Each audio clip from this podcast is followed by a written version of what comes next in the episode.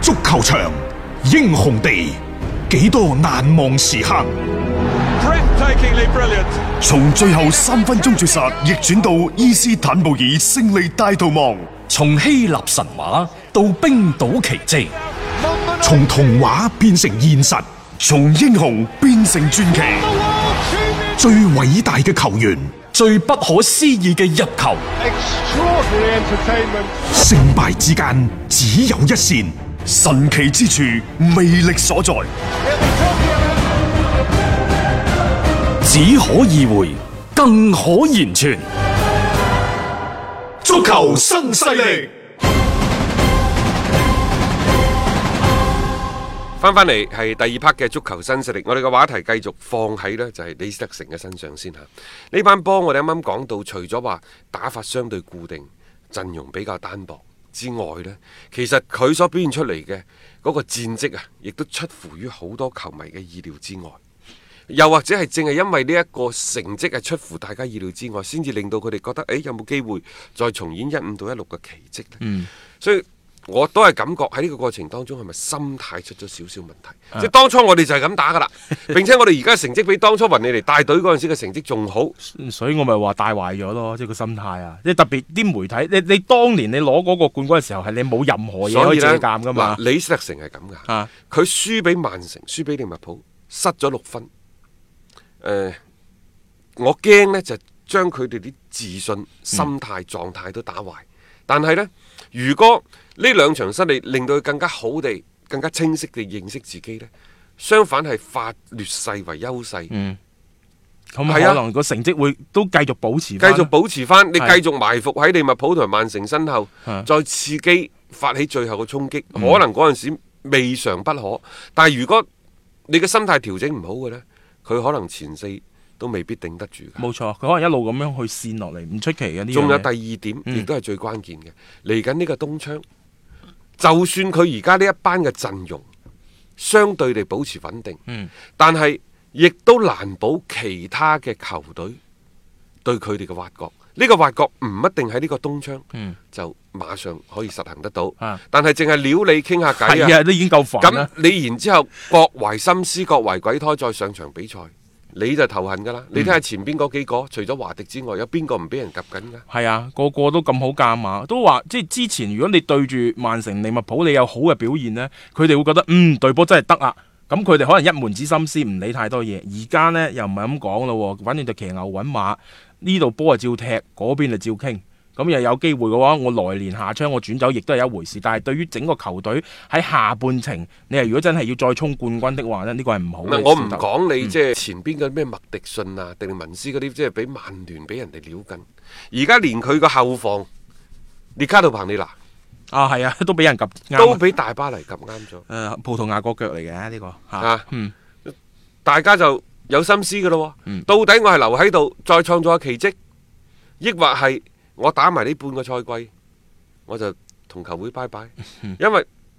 作人往高處走，作為李斯特城一定係留唔起呢啲大牌，呢、個就係同個球球隊嘅定位好有關係。呢、個冇計嘅，呢、個真係你其實攞完冠軍嗰一年之後，每一年李斯特城都會損失大將，簡迪啊、馬列斯啊，誒、嗯當年嘅真和大飲水哥啊嗰啲都係好重要噶嘛，誒、包括今年夏天嘅馬古尼，嗯啊咁、一個又一個咁樣離開，即係證明其實球隊你要留低呢啲球員，其實真係一件好佢難咪嘅事。對標得多蒙特多蒙咯特係咯係咯，咁佢又做得幾好嘅，佢人哋仲有聯賽冠軍 添，呢、啊啊個都真係難得啊！紐卡素呢，就即係之前嗰兩場新年快車嘅賽事係全部輸晒，嗯呢隊波呢，好似慢慢慢慢就去翻我哋當初嗰個同佢判定嘅預期當中啦，嗯連贏或者係連輸。反正唔好嘅時候你就唔好碰佢咯， 或者追住對面嚟打嗱，。李斯特城係穩陣嘅，穩陣，即係相對嚟講，兩隊波一擺喺度稱呢，就我唔唔覺得佢話大唔大炒，但係贏波應該問題唔大嘅。啊，上半程應該係打咗個五比零出嚟嘅，當時李斯特城嚇、即係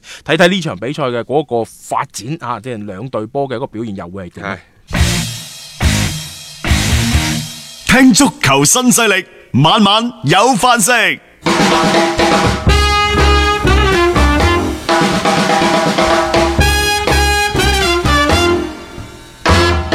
接着嚟呢，就睇修咸頓對住熱刺嗰場賽事。啊熱刺呢，就而家真係拗晒頭，即係摩連奴呢，曾經先後呢個係佢第四次執教英超俱樂部，前兩次都喺車路士，嗯第三次喺曼曼聯，嗯誒、我相信今次嘅呢一個所謂嘅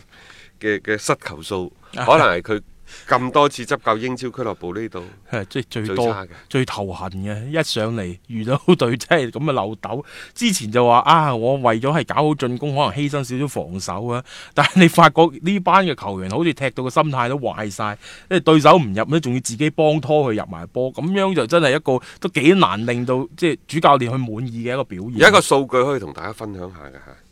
就係、第一次執教車路士嗰陣時，佢入波喺三球或者以上嗰啲概率係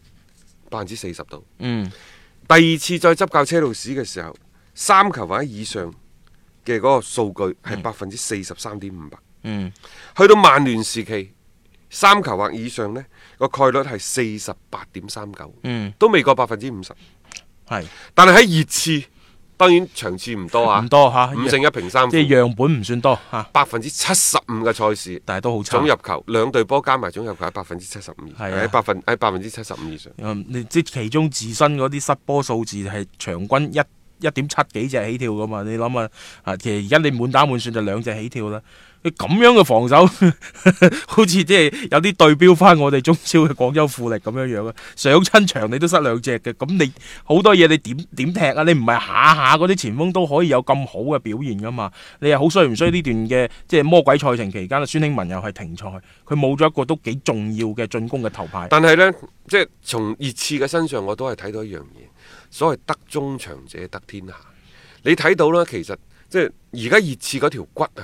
即係你以前你喺車路士嗰陣時有咩杜巴啊、啊林柏特啊，係咪？嗯啊咁好啦，然之後再去到國米嗰陣時，大家記唔記得嗰陣時咩金比亞素嗰班啊？係啊，好勁嘅即。係中場嗰啲係好硬嘅嗰班人啊，但係而家呢隊車路呢隊嘅熱刺呢，我感覺佢輕輕有啲腰無力。嗯，即係唔係唔係好能夠托得起成隊波，我感覺上邊又或者喺個人選嗰個搭配嗰度，佢而家好中意用莫沙斯素高，用呢個迪利亞，誒呢一個艾力迪啊艾亞力迪亞係啊，啊呢兩個人呢，似乎對嗰個覆蓋力度都唔夠。嗯艾力迪亞而家我睇佢呢，即係始終嗰個佢佢係一個好出色嘅球員。嗯佢嘅正面啊、側面嘅防守能力、個人嘅能力好強，但係佢覆蓋力唔夠。嗯但係相反，而家現代足球對兩個後腰嘅覆蓋，尤其對兩個邊嘅保護係，正面嘅攔截個等等要求好大。仲要呢就出波嗯嗰個節奏、啊等等，即係進攻嘅屬性等等，要求好高。嗯艾力迪亞好似做唔到呢樣嘢，我始終覺得艾力迪亞做一個中衞，中衞係比較合可適，能好過而家打後腰。即係或者打三中衞咁樣。啊而家問題嚟啦，嗯就係佢中場缺乏創造力。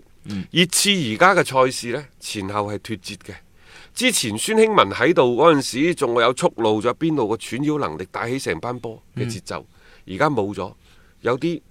有啲即係頭痛醫頭，就腳痛醫腳。係啊，夏利卡尼喺摩連奴體系當中嘅功能喺度逐漸弱化緊，但係、即係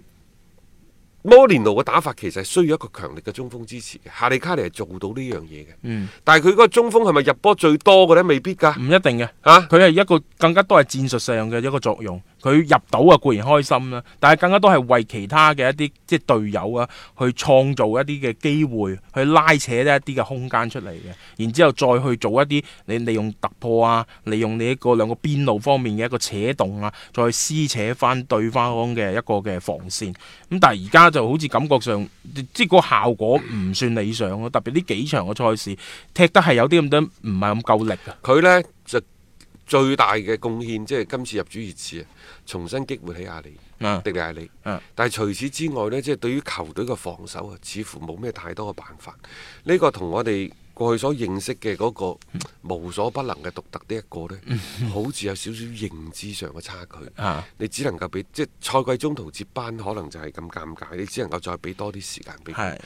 呃最關鍵嘅始終仲係艾力神，但係睇你而家熱刺呢，真係留唔低，唔關摩連奴嘅事，嗯始終都係老闆傷咗心。而家話大巴黎都準備出 手，之前呢，一路就傳呢，就唔係皇馬，啊，就係呢一個嘅祖雲達斯。達達斯係咪？係啊，甚至乎話國米都想要啊，嗰啲係吹水嘅啫。國米係成日分期付款，邊個列為嗰啲算死草， 邊邊會同應你承做呢佢啊呢？啲啊？啊，即係所以即係艾力神之前我哋都講過，佢咁樣樣嘅處理無可厚非嘅，因為即係喺球隊裏邊貢獻良多，但係得到嘅嗰個待遇各方面係唔匹但係配呢度，我覺得會唔會喺嚟緊呢個一月個東窗呢度，艾力神都唔會走，嗯而係各方選擇一個相對妥協嘅態度呢。嗯嗱，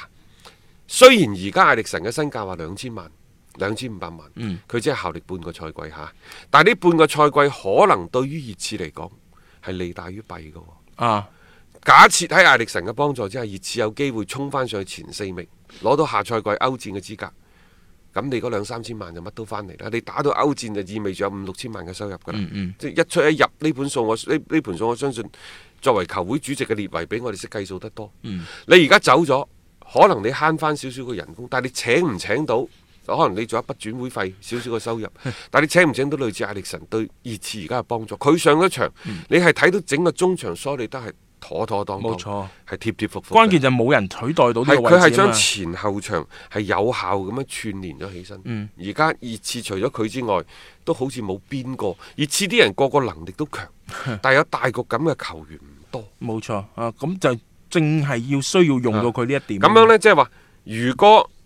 你同艾力神傾掂咗，明年免費放你走，啊，今個賽季用好啲艾力神，可可以保持到自己嘅狀態。作為下家接手，無論係皇馬又好，祖雲又好，慳翻筆轉會費，啊，你嗰啲人工高極啊，你都唔夠我陣中班大神高啦，咁樣可能係一個多贏嘅局面。所以而家咁嘅情況，隨住我睇到摩連奴越嚟越多咁樣頻繁地開始首發又好，替補又好，越嚟越多咁用翻呢一個艾力神，我又覺得係咪佢哋已經有一種嘅默契？嗯打到自由身呢個賽季完咗轉會，啊，係啊，就大家都好。啊！呢樣呢樣嘢係一家便宜幾家着， 即係都希望係有一個比較好嘅結尾啦。作為艾力神嗰邊，佢自己都希望係保持個狀態，因為你成日都冇機會出場比賽，咁對於佢自己 keep 狀態亦都唔好嘅。因為歐洲杯佢都係丹麥嘅核核心嚟嘅，所以亦都希望話通過比賽去重新去揾翻一啲嘅即係狀態。咁、最近其實摩連奴係用得比較多嘅，咁啊我相信呢場波其實見到佢嘅身影嘅機會亦都係好大啦。誒、即係睇睇佢嘅梳理之下，可唔可以幫熱刺啦，係渡過最近一個小小嘅難關，因為佢哋嘅成績確實係起伏不定。誒你喺度衝緊前四嘅路途上邊，你唔容許有太多嘅呢一啲嘅所謂嘅犯錯嘅情況。誒、所以我覺得佢呢場波佢都係好重要嘅一着嚟嘅。有觀點，有角度，足球新勢力。一個為足彩愛好者度身訂造嘅全新資訊平台北單體育，經已全面上線。北單體育擁有基於北京單場賽事作出全面評估嘅優秀團隊，雲集張達斌、陳奕明、鐘毅、李漢強、呂建軍等大咖，為你帶嚟更專業嘅賽前預測分析以及賽後總結報告。北單體育無需註冊，一鍵辦理。想避免足彩市場起起伏伏，快啲嚟微信搜索公眾號北單體育，